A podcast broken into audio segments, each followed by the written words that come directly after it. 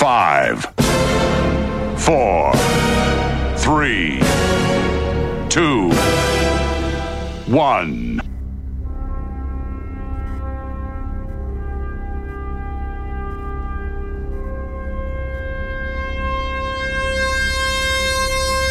Tuvimos que esperar dos décadas. Dos décadas escuchando plagios, imitaciones, intentos de volver a retrotraernos a los años más maravillosos de la música. Dos décadas para al fin tener al auténtico, al genuino, al único programa que te trasladará con el sonido a los mismísimos años 90. De la mano del más grande. 9005 by Doctor Energy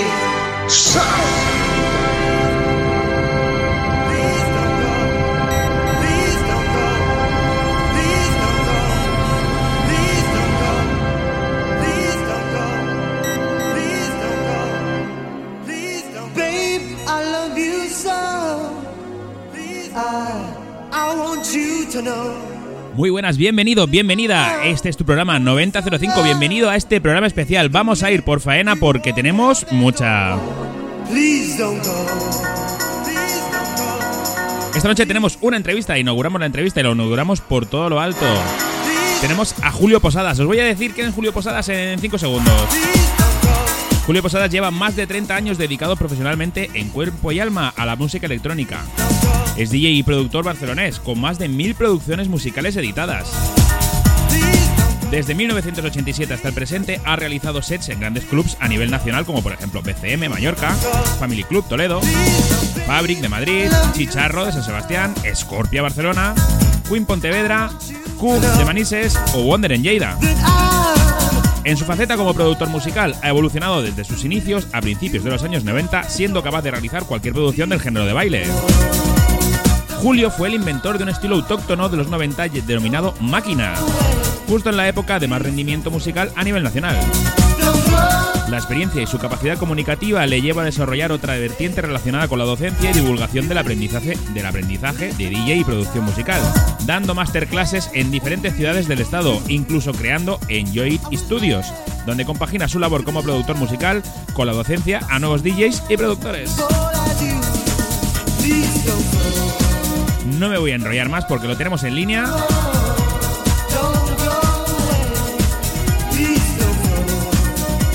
Y atentos porque esta entrevista promete.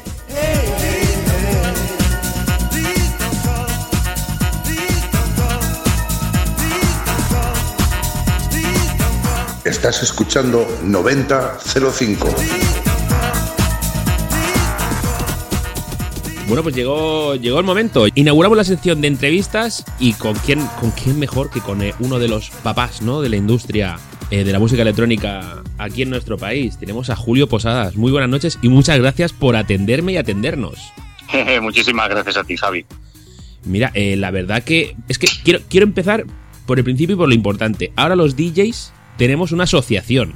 Eh, cuéntame, cuéntame eso porque eso es muy importante y muy necesario. Hombre, pues sí, porque si el que conoce un poquito el sector del mundo del DJ y su, y su forma de trabajar, eh, se sabe perfectamente que ha sido una profesión y es una profesión de la cual existen todavía un poquito de reticencias a la hora de poder entenderse, eh, de poder ayudarse, apoyarse, cada uno ha ido un poquito por la suya, es un poquito la historia de nuestro país, en nuestra forma de trabajar, ¿no? en el mundo del DJ y de la producción musical eh, que se refiere.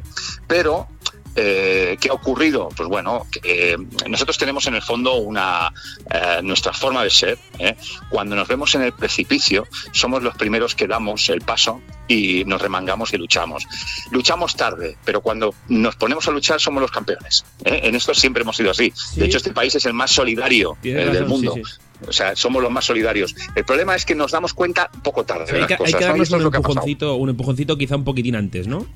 Exacto. El Entonces, ¿qué ocurre con el movimiento? Claro, con nuestro con movimiento pues ha sido un poquito, eh, eh, pongo un poquito en, en cuenta a todos los que nos están escuchando ahora, que sepa que el movimiento del DJ ha nacido hace muchísimos años. Vaya. A nivel internacional estamos hablando de 60 años tranquilamente. Entonces, eh, nosotros, este movimiento empezó aquí hace aproximadamente, hace unos 40 años, eh, después, eh, justo en la época de la transición, y empezaron a evolucionar las salas de discotecas, los disjockeys empezaban a pinchar contra la pared en un sitio pequeñito, se subía o, o se subieron escaleritas y ahí no lo veías, y poco a poco fue evolucionando hasta tener una figura ya a finales de los 80, principios de los 90, muy relevante, muy relevante. Lo que pasa que se pensaba dentro del gremio que la profesión del DJ era muy muy corta, no era longeva, era una profesión que podía tener 5 años, 10 años, como Uy, mucho. exacto. si, tenía, si llevabas entonces, 10 años ¿qué de pasaba? carrera era una pasada, claro, claro.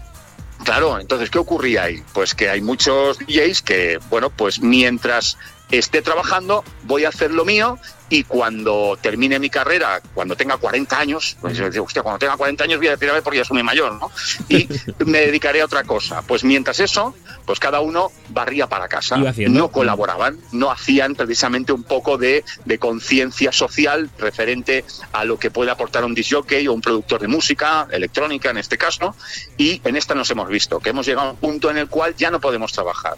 No tenemos la forma de trabajar porque nos lo prohíben, no podemos, por las circunstancias en las que todos sabemos, ¿no? Entonces, ¿Cuál ha sido el problema? Bueno, pues el problema es este. ¿Y cuál ha sido la solución? Crear una asociación. Hemos creado una asociación que ya se ha intentado hacer dos o tres veces hace años ¿eh? a nivel nacional. Sí. Nunca dio fruto precisamente por todo lo que he explicado anteriormente. Y ahora sí, ahora tenemos una asociación ya constituida, eh, la cual eh, ya son mil socios ahora mismo mil socios en cuestión de casi dos meses que llevamos constituidos Sí, sí. eh, que se están afiliando a EDIP, que es la Asociación Española de DJs y Productores. Eh, ¿Qué es esto? ¿Qué ofrecemos nosotros en la asociación? Nosotros lo que estamos ofreciendo es el reconocimiento de nuestra profesión, que salga en un epígrafe, que pueda eh, valorarse una profesión con, con sus derechos y sus obligaciones en el Estado, ¿eh? estamos hablando en el BOE, que se recoja de la forma siguiente, no en los estatutos ni en los convenios de los trabajadores del ocio nocturno. No, porque eso es otra cosa. ¿eh? Los trabajadores del ocio nocturno, cada uno tiene su convenio de trabajo, pero está vinculado al ocio nocturno. Nosotros queremos, aparte de estar dentro del ocio nocturno, tener nuestro reconocimiento individual de nuestra profesión. Igual que lo tiene un electricista, un fontanero o un mecánico. Exacto. Exactamente igual. Entonces, esto es lo que estamos intentando conseguir. De momento. Y muchas otras cosas más, claro. Ah, claro, bueno. Bueno, tenemos que recordar, la página web es bien fácil, ¿no? aedip.es, aso-. Asociación Espa- Española de DJs y Productores.es, ¿no? Bien fácil, Exactamente. página de Facebook, tenéis Instagram también.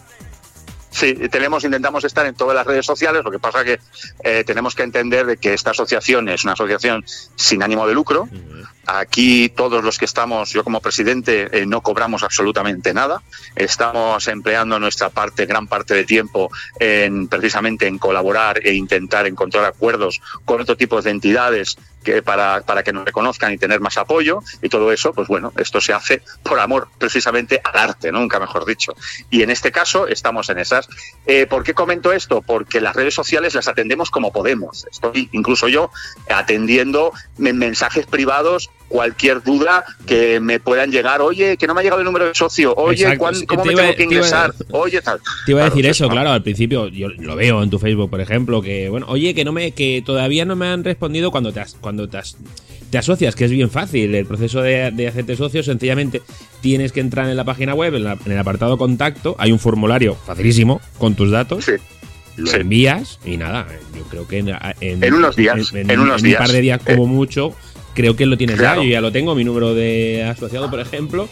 Y Sí. bueno, a partir de ahí, claro, hay que ir sumando. Es lo que tú decías, eh, hace años, eh, como no había esta necesidad, yo creo que, claro, el cambio de paradigma que ha habido este año, porque se ha visto perfectamente, porque luego si quieres hablamos de tu programa, por ejemplo, el de casa a casa, revolucionario desde el confinamiento, que se ha visto a los DJs y a los productores, se les ha visto en su casa, se les ha visto eh, privados de su, de, de su manera de, de, bueno, de, de sustento de su familia, pero quiero decir, antes tú lo veías en la cabina del DJ y bueno, no te contaban nada más Claro. que lo, claro. que, que lo que, que lo que te querían enseñar. Ahí estaban en su casa, un poquitín, hablamos claro, jodidos. Y tú les has sacado muchas cosas y creo que se han dado cuenta al fin, ya hablamos de DJs grandes, porque bueno, de DJs pequeñitos, tipo yo, porque eh, obviamente eh, tenemos una parcelilla eh, mínima. Pero ahora creo que sí que sí que se ha dado la circunstancia para que todo el mundo, todos, los grandes y los pequeños, nos demos cuenta de que deberíamos de remar en la misma dirección. Porque se ha visto durante mucho tiempo, bueno, como yo tiro, yo tiro, yo tiro, yo tiro, yo tiro, ya sean grandes o pequeños, y ale. Pero ahora que vienen mal dadas, de verdad, porque no es aquello de que, bueno, vacas flacas, no, no, es que vienen mal dadas, y han venido mal dadas, mm, creo que es necesario esto que estáis haciendo vosotros. Pues fíjate, Javi, acabas de hacer un resumen muy conciso y muy sintético de lo que realmente ha pasado y el por qué se ha creado la asociación. Gracias al programa de Casa a Casa, eh, que empecé, recuerdo, el día 15 de marzo o 14 de marzo Sí, sí. de este año, justo Re- cuando se declaró el estado de alarma. Recién confinadito. Exactamente. Recién confinadito. Entonces abrí, abrí un directo. En, esa época estábamos en auge de los streamings, ¿no? que es Sí. otro tema que podía para, para dar otro programa. Eh, el- el- eh, empecé a decir, bueno, ¿qué hago? Digo, yo no voy a pinchar, porque para sesiones hay un- muchísimas, Claro, ¿cuántas incluso quieres? mejores Mil. que las mías, de cuántas quieres, ¿no? Entonces, digo, bueno, ¿qué puedo aportar? Pues yo puedo aportar conocimiento, puedo aportar cultura. ¿De qué forma? Voy a empezar a hacer un, voy a charlar, voy a poner algo de música por debajo, pero voy a charlar sobre mi vida y sobre cómo veo el panorama musical y empecé a ver cómo se empezaba a conectar 100, 200, 300 personas en directo, digo, bueno, pero esto es una barbaridad, ¿no? Entonces, claro, digo, pues esto hay que evolucionarlo. ¿Y quién, con quién puedo contar para hablar con, de lo mismo que yo hablé solo con otra persona? Pues hablé con una persona, Mike Platinas. Estamos hablando de que Mike Platinas es una persona que puedes hablar con él de lo que sea. Sí. Y me dio mucho juego. Y luego hablé eh, con Nando Discontrol, Sí. qué barbaridad. También hablé Con su trío ahí por en medio, sí, sí, claro. Eh, sí, sí, todo, sí. Estuvo muy y guay. entonces la cosa empezó a hacerse una bola de nieve y empecé a contar yo con artistas de la talla de Cristian Varela, con Paco Osuna, David Penn, Roger Sánchez. Estamos hablando de artistas ya muy consagrados que vieron que la necesidad cultural que aportaba eh, el programa era muy buena para que ellos también pudieran decir la suya, hacer trabajo de conciencia, eh, bueno, pues todo esto. Y al final, ¿qué ha devenido de todo esto? Pues que gracias al programa han sucedido muchas cosas y una de ellas ha sido crear la asociación, porque claro, yo no puedo tirar de una bandera de decir, bueno, voy a poner la bandera a ver quién me sigue y mirar atrás y no tengo a nadie. Claro. Yo puedo hacer la bandera, he montado la asociación yo solo, no. Entonces, ¿y qué- ¿cómo he recibido el apoyo? Pues bueno, pues una conversación que tuve un día con Cristian Varela por teléfono me dice, Julio, mm, ¿te has pensado muy en serio hacerlo de la asociación? Y yo digo, pues, hombre, lo tengo en mente. Dice, pues si lo haces, que sepas que tienes mi apoyo, ¿eh? Lo que haga falta. Digo, hostia. Otra llamada con Paco Osuna también. Oye, Julio, que lo que haga falta, que, que lo que sea, que tal. Y con otro, con otro, con Alberto Tapia, con tal, con muchísimos artistas de gran renombre en este país. Bueno, Alberto Tapia es el pues vicepresidente, ¿no? Perdona que te conté. Claro, claro. Albert, Albert Neve, que es Alberto Tapia, Sí. eh, es el vicepresidente de la asociación. Sí. El, el presidente de honor es Cristian Varela. Y bueno, con este elenco de profesionales, lo que queremos es mostrar que somos una asociación completamente convencida con nuestros convencimientos y muy firme. Esto no ha, ha- no ha nacido para irse dentro de un tiempo, esto ha nacido para quedarse ya de por vida. Esperemos que no, esperemos que, esperemos que esto dure y perdure. Claro, es que no, no te puedes imaginar el trabajo que estamos realizando. Es que es, Eh, es necesario. es- en- obviamente, eh, volverá a la noche. Volverá a la, no- a la noche, no. La noche volverá, volverá, volveré- volveréis a actuar, volveremos a actuar, espero y deseo. Pero Todo- Javi, este programa se queda grabado eh, y eso se, se oirá dentro de dos años, lo que estamos hablando ahora. Ujú. Y dirá, hostia, qué razón tenía. La noche volverá, pero no como antes, ¿eh? Ah, bueno, sí, eso, de eso me gustaría hablar contigo también, porque tú eres un gran gurú y un gran futurólogo, aunque no, a lo mejor no quieres serlo, porque ah, ya anunciaste la, la, la venida del Remember hace unos años, yo no acuerdo con quién hablabas, pero sí que Eh. bueno, ahora viene, claro, porque todos nos hacíamos mayores, claro, yo tengo, quizá tú tienes más que yo, pero yo tengo 42 años, cumplo ahora dentro de una semana. Eh, Sí. Todos los que tenemos esa edad y hemos, eh, hemos vivido esa época, es la época a lo mejor se han pasado unos, unos años sin salir a- de fiesta, pero es que ahora es cuando te vuelven las ganas, ¿no? Esa segunda juventud, ¿no? Que dices, y es cuando ha habido esta explosión de este par de años que por todas partes había, o sea, había dos tipos de, de shows, la música comercial y la música Remember.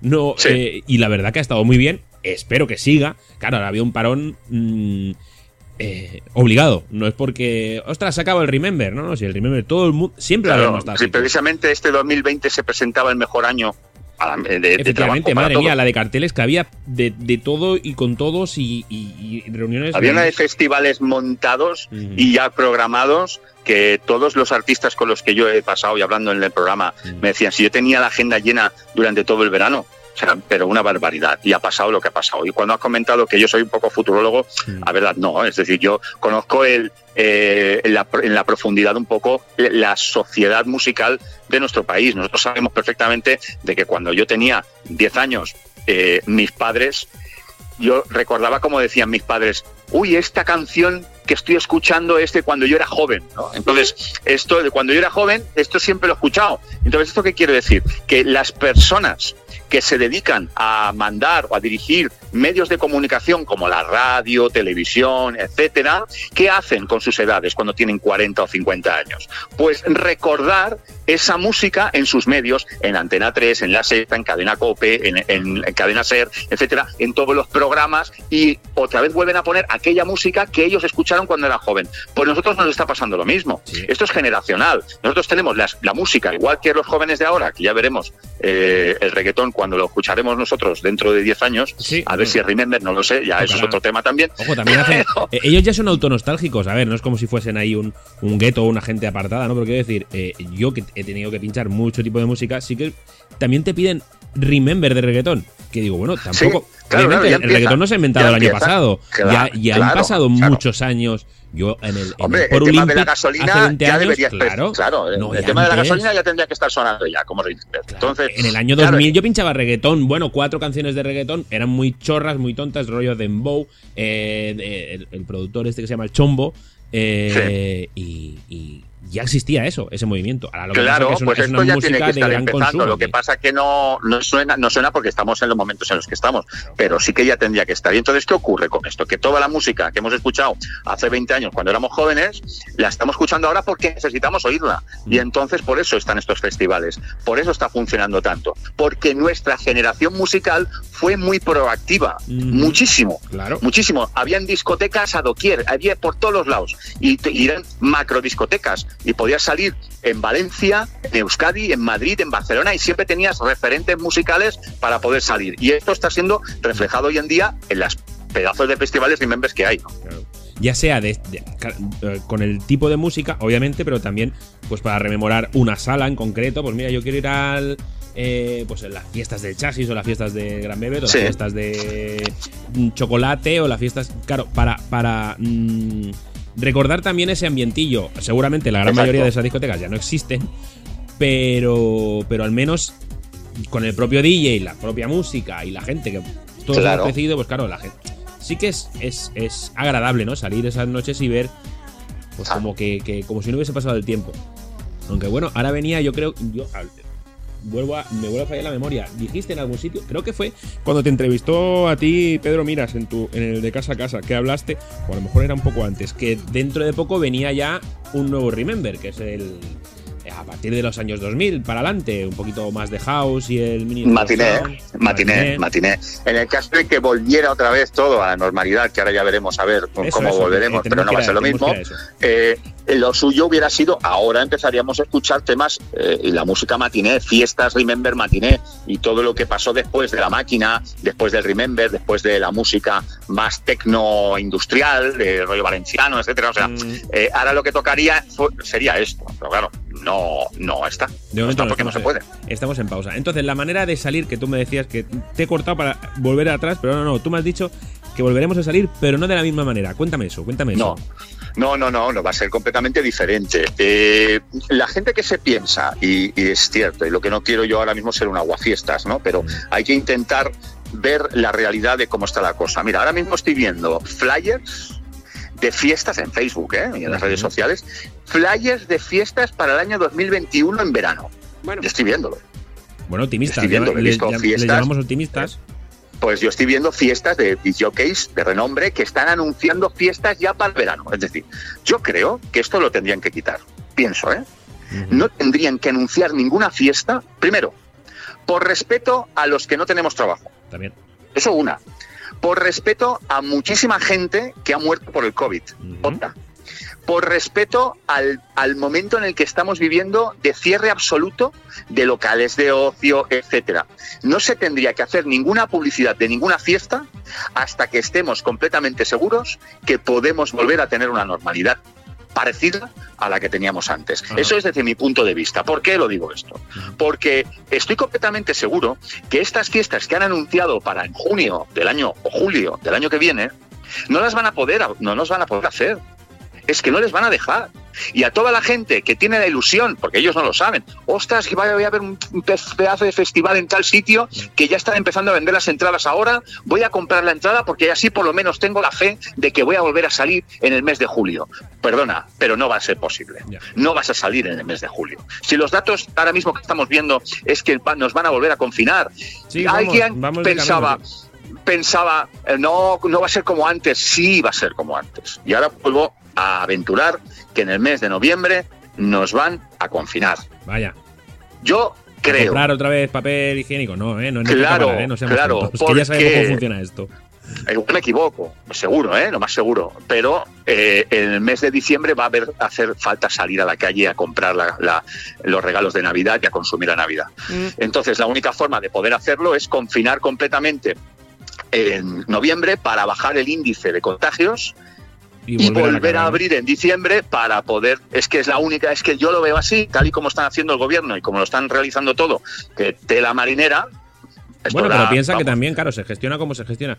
Yo tengo un, punto de vista, quizá, bueno, supongo que sí, casi todo el mundo creo que estará de acuerdo. No nos hemos precipitado en, en ojo, estamos en una nueva normalidad. No es normal porque esto no es normal, porque si esto va a ser normal, pues no me mola. Pero, no, pero no nos hemos creído la peli. No hablo, no hablo, de cosas de gobierno, hablo de, hablo de la sociedad, ¿eh?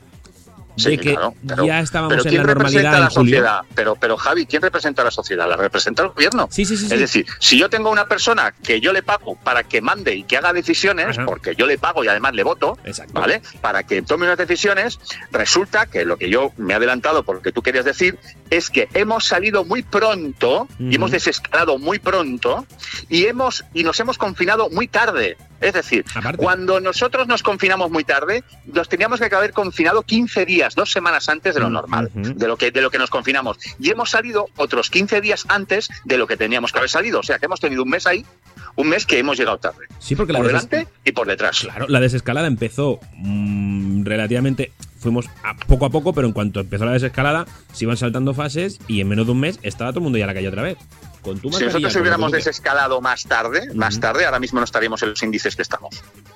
Hombre, seguro. Entonces, claro. Bueno, ahora sí que hace falta trabajar. Estamos en un mes muy productivo. el mes de octubre es de los meses más productivos a, nivel interno, sin contar con el turismo. De, igual que octubre, noviembre, igual que febrero, marzo, son, son meses muy productivos en el país. Mm. Pero claro, si los cierran, es lógico que la economía se vaya a donde se va se lo cierran porque no toman las medidas que tienen que tomar a tiempo. Ese es el problema, porque lo están viendo, si es que lo ven venir. ¿Y qué hacen? ¿Quiénes son los perjudicados, los principales perjudicados? El ocio.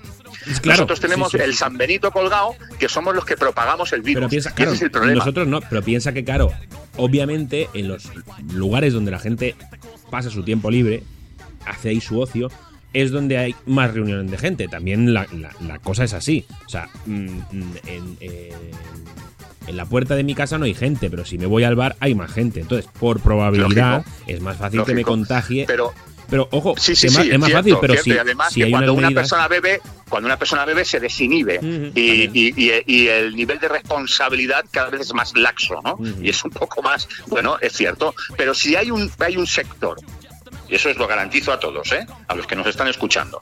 Si hay un sector que cumple con las normas a rajatabla, es el sector del ocio, y te explico el porqué. Año 1994, eh, eh, ley de recortes de horarios. Se recortaron todos los horarios y en Cataluña no se pudieron abrir ningún after. Año 1994. Año 2001, creo recordar, aproximadamente, ley del tabaco y no se pudo, no se fue 98 o 2001, ahora no recuerdo más. Eh, la cuestión es que se empezaron a obligar a las salas, a las discotecas, bares musicales, etcétera, a diseñar y a poner una zona especialmente hecha para fumadores, Sí. mamparas, todo el mundo se gastó Dineral, entre 20 dineral, dineral, y sí, sí. 30.000 y 40.000 euros en hacer unas obras de acondicionamiento. Muy bien. Pues a los cinco años más tarde, cuando uno paga, termina de pagar la letra del que pide el banco para poder hacer el acondicionamiento del local, dice, no, ahora ya no podéis tener nadie fumando dentro. O sea, ¿qué me estás hablando? O sea, ¿me haces a mí gastar un dineral en intentar eh, acondicionar esto para que luego, cuando ya lo he pagado, me decís que ya no puede fumar nadie? ¿Aquí? es decir, pues bueno, pues aún así, aún así, cogen y, ha- y hacen lo que tienen que hacer. Regulan eh, muchísimos aspectos relacionados con las licencias de actividades, con todo. Y están ahí y lo hacen perfectamente. Y entonces, cuando llegan las maldadas, son los primeros perjudicados porque dicen, no, es que no se puede abrir. ¿Cómo que no se puede abrir? ¿A- ¿Tú, tú, ¿Tú quién eres a mí para decirme que yo no puedo trabajar? ¿No tenemos la Constitución siempre en la mano para poder estar con todo? Ahí está el artículo 35 de la Constitución española que dicen que toda persona tiene derecho a trabajar y puede elegir el oficio que quiera, y ni discriminación por sexo. Eso lo dice el artículo 35. O sea, si yo me amparo al artículo 35 de la Constitución española, yo si soy disjockey tengo derecho a trabajar, a no ser de que haya un estado de alarma que, me- que precisamente anule todo esto, porque para eso está el estado, el estado de alarma, está por encima de cualquier artículo de la Constitución española. ¿vale? Yo lo entiendo perfectamente. Pero si a mí no me dejas trabajar, ¿quién eres tú para no dejarme? ¿En qué te amparas?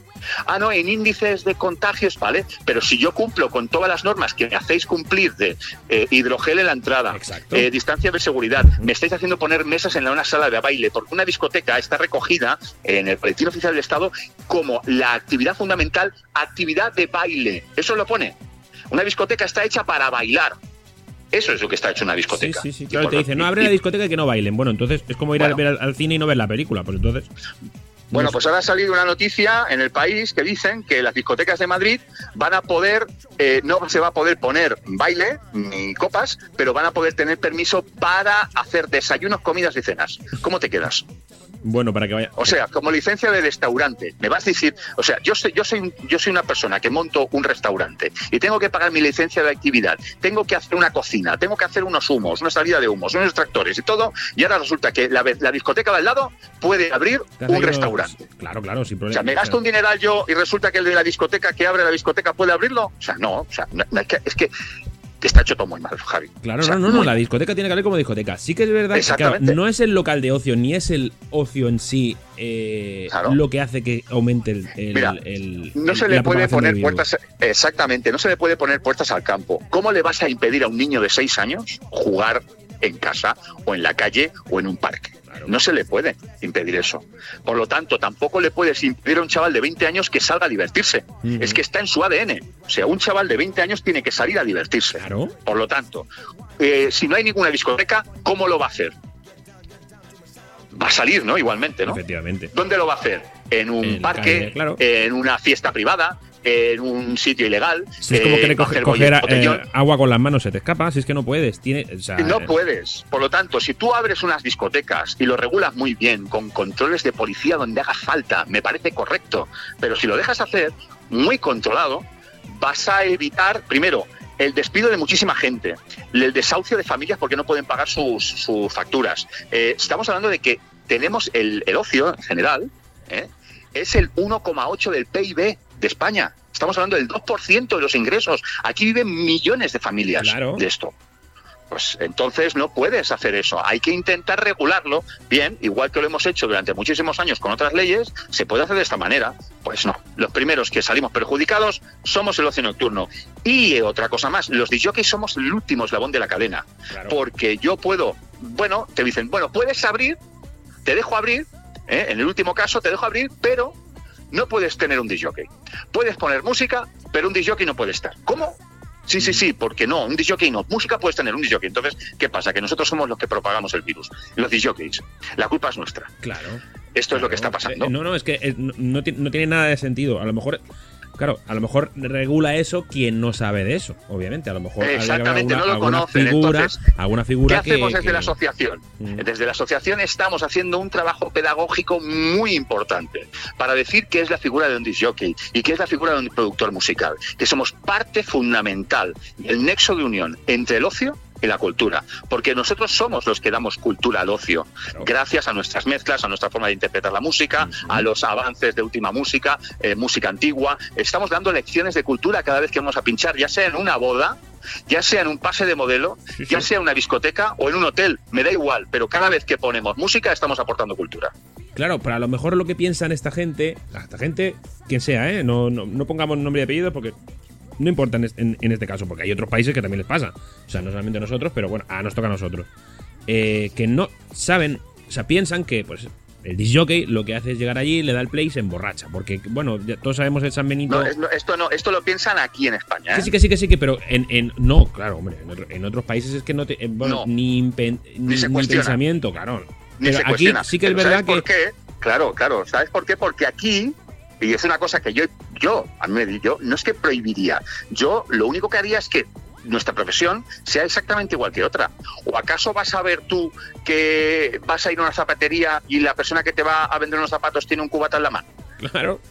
Sí, ahí viene, ahí viene el asunto, porque a mí, en realidad, pues yo, me, yo bebo refresco. Sí que es, depende si la noche es muy larga o, eh, pues es eh, fin de año, San Juan, eh, una fiesta muy tal, sí que te bebes una copa, pues por eh, el ambiente.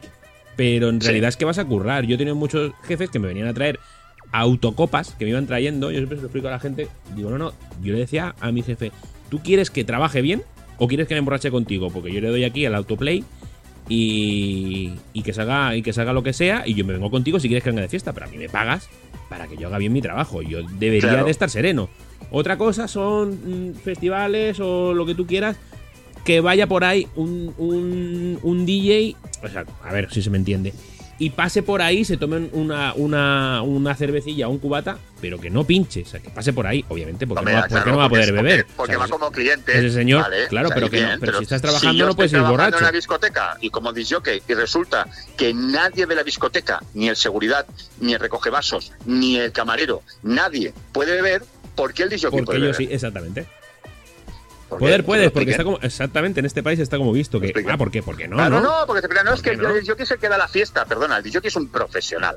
Y si el disjockey resulta que se le ha muerto un familiar y tiene que ir a trabajar, tiene que ir a trabajar. si el disjockey se le ha puesto mm. malo o tal, pues tiene que ir a trabajar y es un trabajo. Hay que entenderlo de esa manera. Otra cosa es que sea un disjockey de festival, un disjockey de que necesita un rider, necesita una serie de personal, un disjockey como Cal Cox. ¿A Cal Cox le vas a prohibir tomarse un chupito de Jack Daniels? Pues no. Claro que no, pero estamos hablando de un disjockey de discoteca, de toda la vida, de bar musical y de discoteca, que trabaja ahí cada fin de semana. Eso es no, puede ser que cada fin de semana coja la cohorcia ¿eh? y venga. No, porque no nos ves bien. Y es que hay que empezar a, través, a hacer ese trabajo pedagógico desde el principio. Si nosotros nos queremos valorar y queremos reivindicar nuestros derechos, también tenemos que saber cuáles son nuestras obligaciones, porque uno no puede pedir antes de dar. Es decir, claro, eh, eh, hay que dar, lo primero demostrar tu valía, tu trabajo y tu profesionalidad. Y entonces reclamar los derechos que estás tú haciendo. Pues tienes que dar ejemplo. O sea, no puedes hacer y pedir sin dar ejemplo. Sí, sí, no, no te puedes subir en una cabina y estar ahí medio caído porque no. Exactamente, pues eso. En otros países, ese es el problema que tenemos aquí, la profesión está vista de otra manera. Es una profesión más igual de respetada como cualquier otra. Y eso es lo que queremos hacer nosotros. Por eso estamos reivindicando y haciendo un trabajo muy duro referente a lo que es la figura del disjockey. Que no nos vean como nos ven en los medios de comunicación, que hace un par de meses pasó lo que pasó en esa discoteca de Málaga, aquel disjockey tirando y escupitando, haciendo el escupitajo aquel a la gente. Claro, pues ese nos ha destruido una labor de trabajo que llevaba detrás muy grande. Claro, claro, porque ese nos lo ponen delante y es el abanderado nuestro, y es al contrario. claro, yo quiero ver la moto de, oye, los que somos responsables y, me, y me saca el vídeo. Mm. Pues me lo tengo que comer con patatas el vídeo. Luego sí, pides disculpas, pero piensa un poquito, hay que pensar un poquito antes de hacer las cosas. Que todo el mundo tiene su momento de debilidad, que sí, pero y menos en la época en la, que estábamos, porque ¿qué pasó? Mira, vivimos en la era, en la era de la realidad. Estamos viviendo en la, era de la realidad. Todo el mundo tiene un móvil, mm. todo el mundo. Aunque en esa fiesta se prohibió, se prohibió taxativamente de que se pudiera filmar cualquier cosa que pasaba allí, pues porque sabían perfectamente de lo que, lo que estaba ocurriendo. Pero salió y se filtró la imagen de un móvil. Se sabe perfectamente que estamos vistos en una noche, en una, en una discoteca cerrada, en un local privado, ¿eh? allí haciendo lo que hacemos, ¿no? Eh, bailar, poner música, etcétera pero hay que saberlo precisamente. Tienes que ser consciente de que estás en una era de comunicación y de realidad donde cualquier cosa está siendo grabada. Oye, compórtate, Ujú. Compórtate, ¿eh? por Claro. bien de tu carrera. Pues esa persona ya no puede trabajar más. Es que lo hice ya, ya no puede trabajar más. Ya lo encerrado, tenía todo su montón de fechas contratadas durante muchísimo tiempo. Pues ya no lo puede hacer él y su compañero Ajá. los dos. Claro, ese es el problema. Entonces, eh, nosotros como asociación vamos a denunciar todo este tipo de mala praxis, ¿eh? lo vamos a hacer. Sin Hombre, ninguna duda nos va a temblar la mano. ¿eh? sí, sí, sí. Hombre, para eso, para eso. Si se ha creado algo, se tiene que llevar con sus consecuencias, ¿no? Pues ya Claro. que, ya que estáis, ya que estamos todos, ojo, que no va a ser, mira, que Julio Posada lo va a hacer todo solo. No, no. Cada uno tiene que aportar su granito de arena. Y si Exactamente. asociándote, lo que haces es crear más masa, porque si eres una asociación con 100 personas, no es lo mismo que una con 100.000. Eh, Exactamente. Ahí está el Exactamente, resto de la gente. que exactamente. hay que sacar los 5 minutitos, 5 minutos, 2 minutos de entrar en la página web vuestra a edip.es con Y, ¿eh? Asociación Española de, DJ de DJs y Y Productores. productores, En exactamente. el apartado contacto y rellenas el formulario. Facilísimo, no pagas nada. ¿Cuántos disjockeys escuchan y cuánta gente que es, mm, aunque no sean profesionales, amateurs, como hobby, Ajá. escuchan tu programa? Un montón, ¿verdad? Pues aquí entran todos. Incluso Claro. si eres productor musical, si haces tus pinitos con la música, para que sepas, porque otra cosa que hacemos en Edit es informar. Es informar y formar también a la gente. Es decir, uno que hace una producción y no sabe qué hacer con ella, nosotros le vamos a ofrecer un servicio para que sepa cómo registrarse en la propiedad intelectual o cómo registrarse en Sociedad General de Autores, qué beneficios obtiene a través de sus obras, cómo tiene que ejecutar o cómo tiene que hacer sus trabajos musicales, de qué forma puede llegar a más gente. Todo eso lo vamos a ofrecer y lo estamos ofreciendo en la asociación, un trabajo de servicio a los asociados para decirles cómo y de qué forma saben cómo pueden reproducir sus obras y de qué manera. Otra cosa es el desconocimiento legal que hay sobre los streamings, sobre las sesiones en directo de los. También. Muchos se indignan, es que este tema lo hice yo, lo estoy poniendo y me han cortado la emisión por infringir los derechos de copyright. Pero si te lo han cortado precisamente porque te están haciendo un favor. Claro. Ese es el problema, porque lo que tú has comprado es que yo he comprado el tema, tengo el vinilo y lo he puesto, sí. A ti te da derecho a ponerlo en privado, pero no a ponerlo a nivel público, porque hay una cosa que se llama comunicación pública y comunicación privada. Eh, tú, te has tú- tú has comprado el tema para escucharlo en casa Claro. con tus amigos si quieres, pero lo que no puedes hacer es hacer una sesión promocionándote a ti, dándote nivel artístico, beneficiándote de las obras de otros productores que hemos hecho esas canciones. No puedes hacerlo. Tú tienes que pagar ese canon que te permita poder ejecutarlo públicamente. Entonces nosotros nos veremos retribuidos. Porque toda la música que sale en Facebook, toda, absolutamente toda, no cobramos ni un duro los productores. Claro, nada. Ni un duro. O sea, que eso lo tienen que saber los que ponen la música, los DJs, que seguro que, nos, que me estáis escuchando, muchos que estáis escuchando esta entrevista, os digo que sepáis que la música que ponéis en Facebook, si lo, lo que pretendéis hacer nosotros es una tarea de promoción a nosotros, no estáis haciendo ningún favor. Ninguna. ¿Por qué? Porque os la estáis haciendo vosotros a vosotros mismos. Y os estáis beneficiando de una obra y una música que hemos hecho nosotros hace muchísimo tiempo, o ahora, dedicando mucho esfuerzo y pasión. Esto hay que regularlo. Eso hay que regularlo. Y perdonadme, sé que me vais a tirar piedras, pero es que es así, ¿No? es la realidad. Hombre, es que me van a tirar piedras, es que yo, es que yo he pagado, o qué tal, o es que te estamos haciendo un favor porque cuando pones una película. Claro, también en, en- eh, hablamos de este país. En este país, aquí en España, lo que obviamos muchas cosas. Cuando te compras una película, claro, hace muchos años que la gente dejó de comprarse películas, pero yo que soy un gran amante del coleccionismo de pelis, cuando pones una peli, lo primero que te sale es el, el aviso del copyright. Incluso los VHS Claro. del, del, del videoclub te decían que la podías poner tú, no ponerla en una comunidad, ni ponerla en ningún sitio. Claro, te la has alquilado para ti o te la has comprado para ti. Úsala tú Claro. y la ves mil veces. Exactamente. Pero no puedes hacer de un. y te de- compras una megatele muy grande para verlo más grande si quieres, o con tus amigos en casa. Mm. Eso, eso es lógico y se puede hacer. Pero de eso a comunicarlo públicamente donde te están viendo mil personas, o 20, o 30, o 40, eso no está bien. Eso O hay que regularlo. o regularlo bueno, que a través. No, tampoco. No, no, que regalarla tampoco. Quiero decir que, que también es peor. O sea, Es que, Ojo- es que el otro ojo- día, ojo no, regalar no me acuerdo quién, claro, no me acuerdo quién, que dijo en un post, tengo 200 no sé cuántos gigas de música, ¿eh? y os lo, lo he colgado en esta ¿A cuenta vosotros? de Mega. Sí, claro. Para vosotros, venga, ala, venga. Y cuando yo vi eso, mira, me salieron sarpullidos, de verdad, ¿eh? Digo, digo, pero es que este chico, yo sé que no lo ha hecho de mala fe, Mm. seguro. Lo que pasa es que no conoce realmente. Es que yo no me lucro de eso, claro que no te lucras, pero es que estás regalando todo eso a muchísima gente que no va a comprarlo luego. Como cuando Eso no se puede hacer. La gente se iba a la manta, no por los manteros, ojo, sino por la manera de comprar. O sea, el, el- el producto. Lo puedes comprar en una manta o comprarlo en, la, en la tienda de la ese es el ejemplo. pirata. Ese O sea, es el ejemplo. No, si no pasa nada, si por comprarla yo- yo... No, perdona, es que tú, el vecino, el otro, el otro y el señor que ha, que ha hecho esa película, el productor, la Major, Sí. no, no ven nada de ahí. Igual que las canciones. El disco del Bustamante, que lo pirateó todo el mundo en ese momento, por Pues ejemplo. es más no- no grave que el nada. manta todavía.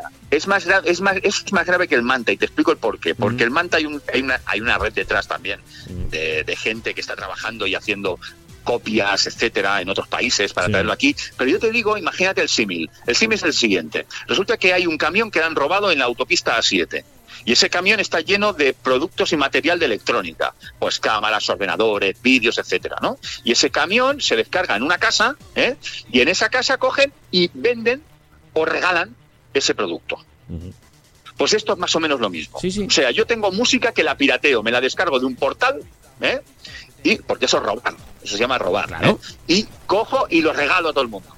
Incluso hago sesiones y me lucro de las sesiones. ¿eh? Yo y encima, pincho y- de las ojo, y sesiones encima te indignas sesiones. si te cortan, ¿eh? Ojo, que ahí, ahí es donde Y encima te indignas si te cortan. Es decir, claro, vamos a ver, oye, vamos a ver. Nosotros en la asociación queremos hacer un trabajo de enseñar, de formar, de cómo se pueden hacer sesiones y de qué manera se pueden hacer sesiones, incluso hasta cobrando. Imaginaros. algún ahora, tipo de ¿no? plataforma Ahora pongo- streaming o. Exactamente, ahora os lanzo una primicia. ¿Mm? Eh, eh, en cuestión de nada, dos semanas, ¿eh? Van a hacer una plataforma que se llama DJ's Live. Fíjate. DJ's Live, DJ's Live consiste en lo siguiente, una plataforma muy parecida al sistema de Netflix, donde tú pagas la suscripción que tú quieras para ver los canales que tú quieras dentro de esa plataforma, relacionadas cada canal por un estilo musical. Van a haber tres canales, uno de House, uno de Techno y otro de Remember. Y dentro de cada canal, 24 horas de programación de DJs pinchando en directo. DJs de, de talla muy grande, ¿eh? Claro. O sea, de, de- de todo, de todos, de todos los ámbitos, de talla muy grande y de, y de gente que quiere empezar. O sea, vamos a darle oportunidad a todos. De todo. Ah, ¿De muy qué bien. forma?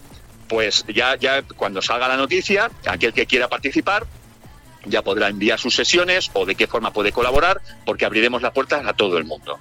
¿Qué, qué se va a regular aquí? Primero, eh, los convenios con AGEDI, Sociedad General de Autores y AIE, para poder regularlo todo de forma legal, para que todas las obras que se ponen, tengan sus licencias, etcétera, puedan cobrar los autores por esos trabajos que se han realizado cada vez que se pincha esa obra dentro de la plataforma. Luego, por otro lado, gracias a las suscripciones de los de, de los de los, de los que se, de los que se han inscrito, van a poder monetizar los disc jockeys que pinchan en esas sesiones. Claro, se benefician por las dos partes. Por la parte del DJ y Claro, por la se parte beneficia el de- que pincha, se beneficia el que pincha, se beneficia el autor por hacer esa obra y se beneficia el suscriptor. ¿Por qué? Porque cuando abre va a haber un programa con una calidad de sonido excelente, una calidad de imagen excelente y no se va a costar ninguna sesión por problemas de Exacto, copyright. Y sin o contra, sea, que ahí viene, la- ahí viene el asunto. todo claro. va a ser positivo. Lo que pasa que, claro, ahora tú le dices a cualquier chaval que está acostumbrado a ver sesiones gratuitas de disjockeys muy importantes en Facebook y le vas a decir, oye, eh, pues, pues ¿para qué? ¿Yo para qué voy a pagar? Porque si ya lo tengo ahí en Sí Facebook. que te- No. que estamos muy No. acostumbrados a no pagar por cosas. Es como si me voy a comer un helado, pero no lo voy a pagar. Ostras, te- si vas a la Yo heladería, me voy a una charcutería helado, ¿no? y le digo, oye, dame jamón. ¿Por Pero, qué? pero este es gratis, que es que. el- Este es gratis. Mi No, pues prima me lo lo pone en casa gratis. No, hombre, pero, pero tú te lo estás comprando. Estamos muy acostumbrados a, a eso, al, al pa' qué si es gratis. No, hombre, no. Te están ofreciendo una calidad. Todo el mundo. está- Exactamente. Quien Hay más, que pagar quien menos está suscrito mundo. a una. De todo el mundo, exactamente. El trabajo se paga. Se paga y, nuestro trabajo también. Y eso, y eso es lo que hay. Durante la pandemia, en los momentos en los que estuvimos tan, tan, tan mal, nosotros hicimos una gran labor social. Gracias a las sesiones que hicimos en Facebook, la gente conectaba Mm. y habría un poquito de reciprocidad ahí entre nosotros. Había un- una simbiosis ahí muy bonito. Pero vale, pero vale, y ya está. Es decir, hasta un punto. ¿eh? Ahora tenemos que ver cómo podemos salir ganando todos.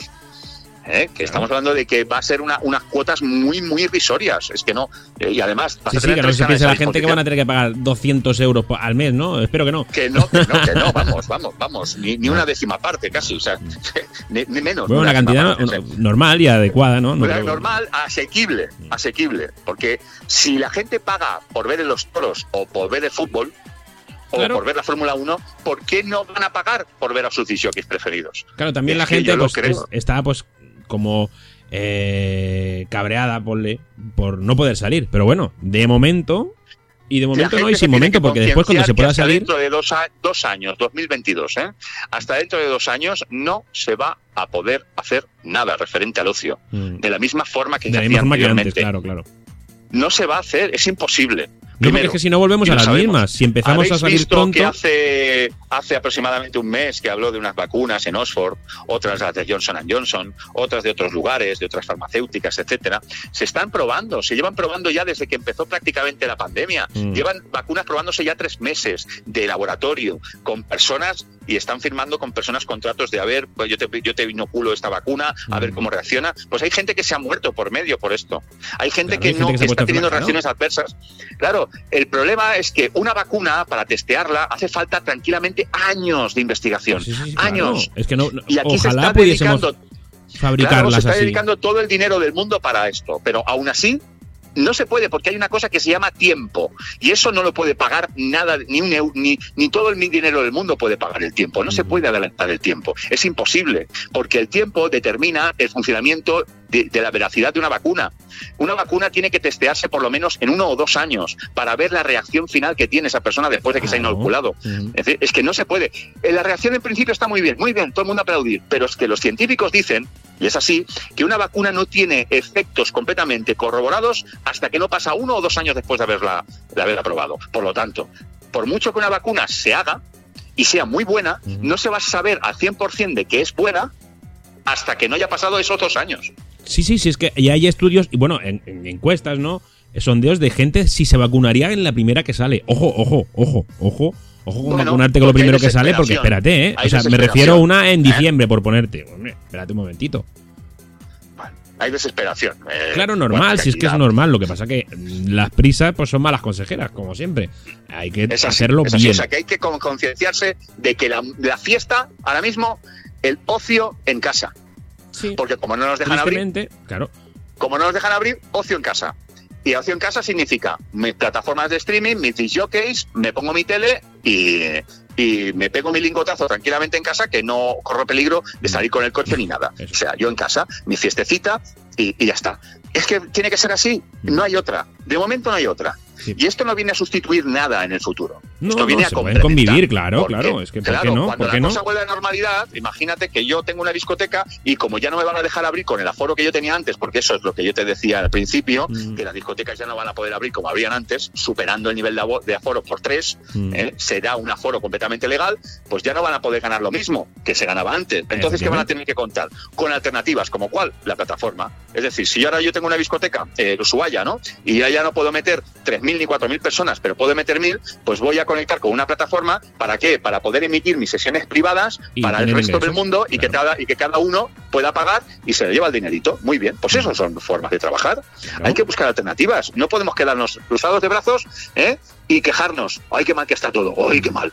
¡Ay, qué mal que está! Oye, pues trabaja, haz algo, levántate. ¿Qué puedes aportar? ¿Qué sabes hacer? Mira, pues yo sé pintar cuadros. Venga, va. Vamos a pintar cuadros y vamos a ver qué- con este cuadro qué podemos hacer. Oye, pues ideas, aportar, tirar para adelante. Esa es la, en definitiva, eh, todo lo que estamos hablando. Pues la verdad que sí. Sí que es triste lo que tú decías. Bueno, tenemos que. Uy, llevamos un montón de tiempo. Todo el programa para ti, no importa. no importa. Eh, es triste, por ejemplo, ayer vi un post de, de Tony Peret. Que Tony Peret tiene, aparte de toda su carrera, pues tiene el- un bar musical en Barcelona, el Mus- Museo, Museum Bar, Museum Bar, sí, sí. que ha vuelto a tener otro cierre más. El tercer cierre es triste.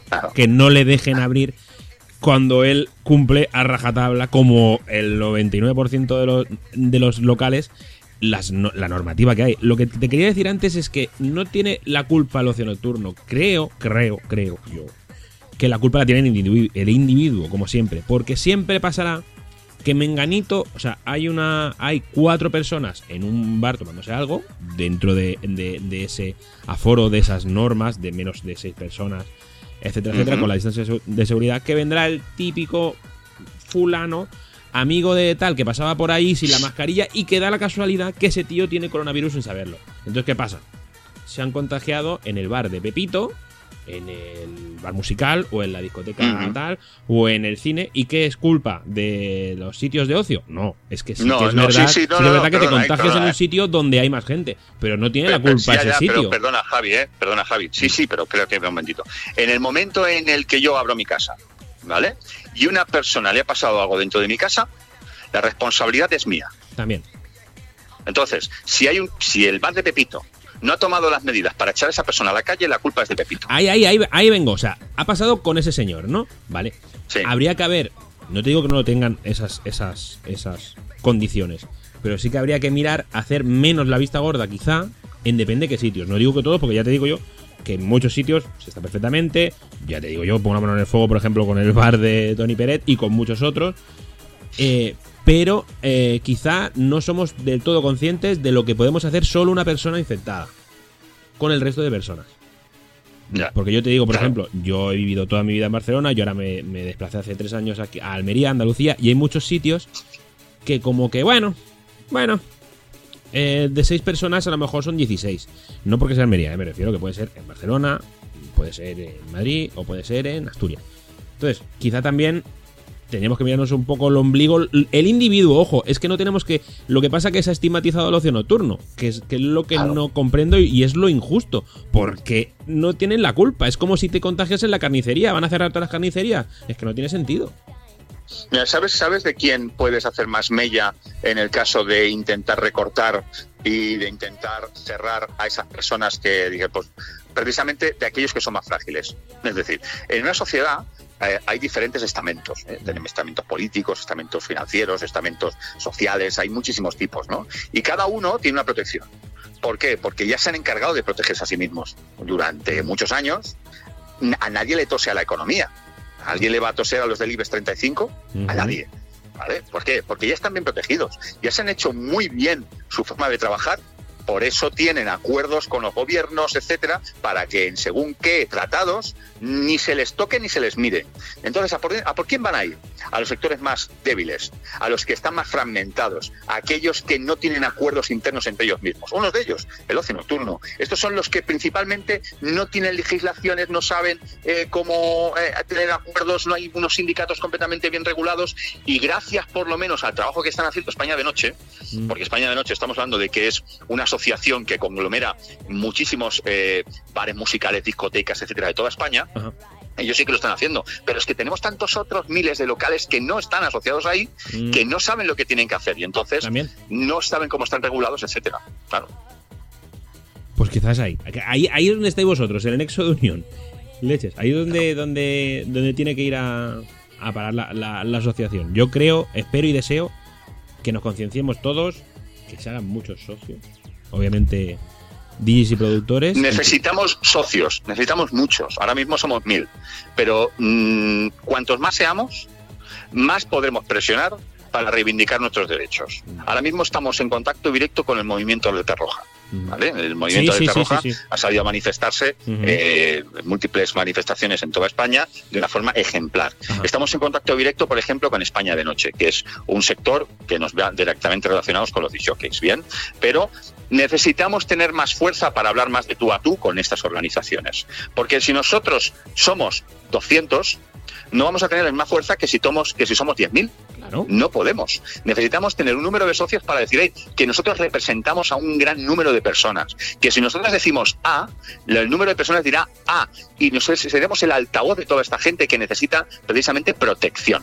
Por eso es muy importante ahora mismo tener un gran número de socios para poder llevar a cabo todas las acciones que queremos hacer. Mm. Es, es así de sencillo. Y es muy fácil hacerse socio. ¿eh? Sí, Muy sí, es que es eso. La gente, ostras, que soy socio. No, no, que no. No cuesta nada. Cuesta que tengas internet y un móvil o un, o un ordenador, lo que tú quieras. Te metes en la página de Aedip, aedip.es, en, la- en el apartado contacto, que es que hay cinco apartados, o sea, no te puedes perder. Apartado contacto, rellenas el formulario y ya está. Que no seas comporta un- pago, ¿eh? No hay que pagar. Exacto, ojo, ojo. No hay que pagar. no hay que pagar. ¿Eh? Es, socio- es que la gente se dice, hostia, me hago socio, socorro. No, no, no, no hay que pagar cuota. Solamente te cuesta el internet y ese ratito, o sea, no, no cuesta nada más. Exactamente. Aquí no hay que pagar cuota, no obligamos a pagar cuota a nadie. Nosotros a partir de enero del año que viene empezaremos a cobrar cuotas a aquellos que quieran pagar. Aquellos que van a querer pagar, porque habrá gente que quiera pagar, van a obtener el socio, se va a llamar socio en el pleno derecho. El socio de pleno derecho va a poder acceder a los servicios que va a otorgar la asociación. Aquellos que no pagan, van a poder formar parte de la asociación de forma informativa, para que sepan lo que estamos haciendo, Ajá. directamente, de primera mano. Van a poder acceder a los estatutos, van a poder acceder a la información, a todos los avances que estamos haciendo, para tener un espejo donde mirarse y donde decir, oye, pues, ostras, lo están haciendo muy bien. Yo soy socio, pero me gustaría formar más. Vale, pues tú pagas la cuota que se Claro, diga. necesito que los se tiene que de- pagar. claro. Claro, porque va a haber un departamento legal, un departamento de, asesora- de asesoramiento. Vamos a hablar con diferentes marcas de equipos de disjockeys para obtener descuentos. Vamos a hablar con diferentes escuelas de todo el país para que el que se quiera formar pueda tener descuentos. Vamos a, poder tener un- un- una especie de gestoría para poder facturar, para poder hacer el trabajo un poquito de, oye, es que yo soy autónomo, es que yo no soy autónomo, ¿cómo lo puedo hacer? ¿De qué forma puedo tener un bolo o puedo pinchar o de qué manera? Vamos a tener acuerdos con Sociedad General de Autores, con AIE, para poder regular muchísimo mejor la, la forma de registro de los autores. O sea, todo eso está ahí planteado ya. Lo tenemos ya di- di- directo para trabajar. Lo que ahora mismo, en el momento en el que estamos, es para admitir socios. Ahora es el momento. Ujú. Pues bien fácil. Ojo, ya sean grandes y pequeños. Que aunque seas un Sí, sí, productor que has hecho media canción, ya te interesa. Aunque seas un DJ que Sí. estás empezando, también te interesa. O te quieres formar, como que, como por ejemplo, la academia. Uy, tenemos que hablar otro día. De verdad, te tengo que emplazar para otro día. Si tú quieres, porque tenemos que hablar de muchas cosas que tú haces, porque ahora es mm, tema de actualidad, ¿no? Pero me gustaría también recordar todo lo que haces. Entre el sello de, de Música Remember, el Preview Records, el sello tuyo propio, la escuela, madre mía, si es que podemos hablar siete días y cuarto, siete días y cuarto contigo. Sí, sí, la verdad que estoy mucho fregados. si tú- lo que pasa si es que tú- yo siempre no antepongo, o sea, yo para mí lo principal ahora mismo es la asociación. esto, sí, sí. Eh, eh, creo que es el momento de, de que empecemos a empujar, eh, dedicar parte de nuestro tiempo, de dejar de ganar dinero para poder dar fuerza a algo que nos va a beneficiar en el futuro a nosotros. Por eso no he hablado, has visto que no he comentado nada ni de previews, ni de mi escuela, ni de nada. Ya no, si, tú, yo si, creo tú, que- si tú quieres, en un tiempín corto, espero, eh, te vuelvo a emplazar aquí en tu casa, 9005, y Vale. hablamos, hablamos de todo porque me encanta Cuando hablar contigo. Una persona Cuando que te quieras, puedes ¿eh? pasar un montón de rato hablando. Por eso, Sí. por eso yo creo que, es que el, el de casa a casa ha funcionado tan bien. Porque es que hablar contigo es, es que se habla muy bien contigo. Entonces que supongo que todo bueno, el mundo les molaba ¿no? Somos escucharte. personas que pensamos, claro, Mm. hay que pensar. Mm. Hay que pensar. Cuando uno piensa, Mm. es, decir, pero es muy sencilla la palabra, pero tiene, va más allá ¿eh? lo que quiero explicar. Cuando uno le da la cabeza ¿eh? y, y se abstrae, dice, "Hostia, vamos a ver qué es lo que estamos, en dónde estoy ahora mismo. A ver, miro, tengo una pared, cuatro, un techo, cuatro paredes, ¿qué puedo hacer? Pues entonces empiezas a pensar lo que, sobre lo que te gusta, la música. ¿Qué cosas puedo hacer por la música? Pues si tú sabes y conoces y te formas, no tienes fin. Por eso hacemos estas cosas. Que es, es más sencillo. ¿Ves? La cabeza, de un, la cabeza de un creativo, ¿eh? Claro, por eso llevas toda la vida creando, hombre. Claro. Sí, sí, así es, así es. Es que es así, es así. Oye, pues Julio, muchísimas gracias. Mira, me van a quedar cinco minutillos para poner una canción. Ajá. Eh, nada, muchísimas gracias por este ratazo. Por. Yo he tenido, como lo he dicho al principio, el honor de inaugurar esta, este apartado de entrevistas eh, contigo. Y. Muchísimas gracias. No sé cómo decírtelo. Pues hombre, pues todo un honor que hayas empezado conmigo. Pues nada, hasta la próxima. Hasta la próxima, Javi. Un abrazo.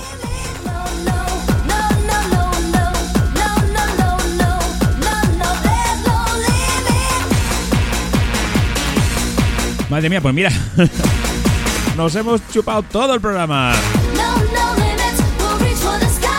La verdad que yo he estado muy a gusto, espero que haya estado bastante a gusto, espero que vosotros también habéis estado a gustillo escuchando lo que nos ha dicho porque ha sido bastante, bastante, bastante interesante. Yo os emplazo a la semana que viene a un programa más normal. Alguna, alguna entrevista tendremos, pero ya corta, eh, corta, con musiquita, competiciones, ya sabéis, 9005 en Facebook, en el buscador 90-05. También tenemos Instagram 90-05 Radio. Y ya sabéis, la eterna promesa, dentro de bien poquito tendremos WhatsApp.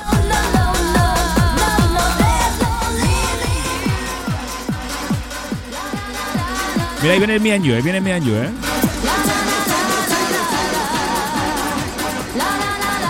Con este ratito de Mianyu nos vamos. Muchísimas gracias por estar ahí. Esto es 9005. Saludazos y abrazacos. De, de mí mismo. ¿Quién, ¿Quién va a ser? De Javi Martín, Doctor Energy. Hasta la semana que viene.